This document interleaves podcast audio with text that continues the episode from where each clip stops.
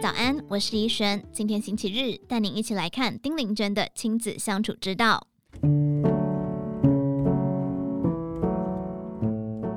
同学阿华和丁玲娟抱怨说，儿子成家之后就很少回家吃饭，而且媳妇不准他带孙子去室内游乐场所，说细菌太多，又说媳妇不吃隔夜菜，所有隔夜菜都是他在消化。这一抱怨就一个多小时，不断的数落儿子和媳妇。丁玲娟觉得阿华是跟自己过不去。子女结婚成家之后，他的家是跟另一半一起住起，父母的家则是原生家庭。观念一定要改变，到儿子媳妇的家是去做客，不要再鸡婆的出太多意见。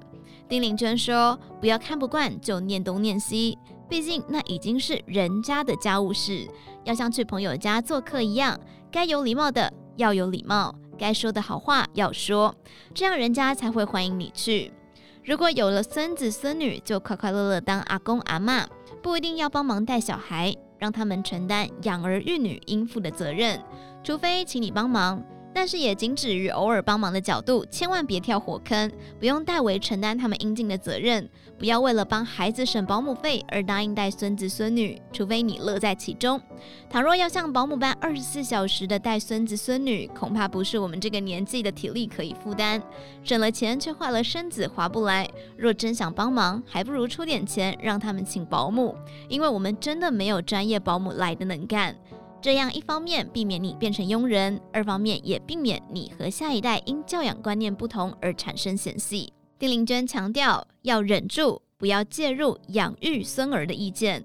万一真的与子女的教养观念不同，要用温柔的语气提醒，毕竟他们才是孙儿的爸妈，他们是主，你是辅，不要因而产生争执，让亲子关系受影响，不值得。最聪明的父母就是经常请客，让小孩们西家孙儿辈一起聚餐，尽量到外面餐厅用餐，不要自己煮，除非你很会煮又很享受，这样大家都没有压力。你保持一贯的优雅和做公婆的高度，创造机会让大家经常齐聚一堂即可。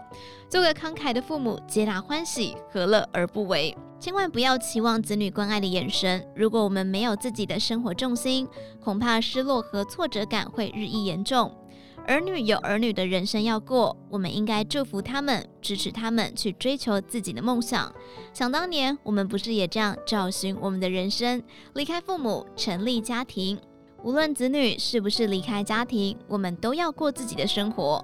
倘若空巢期会伴随失落和孤独，那是我们做父母的没有调整好心态，没有准备好子女早晚要离家的事实。换个角度想，孩子长大成人，正是我们可以开始做自己的最佳时刻。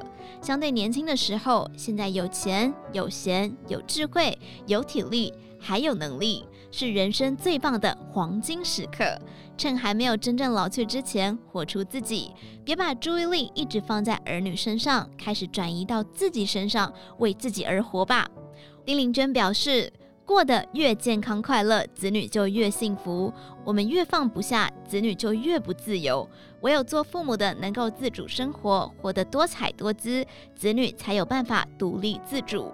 这个年纪不要成为子女的负担，把自己的生活过好，就是爱子女的最好的方式，也是给他们最好的礼物。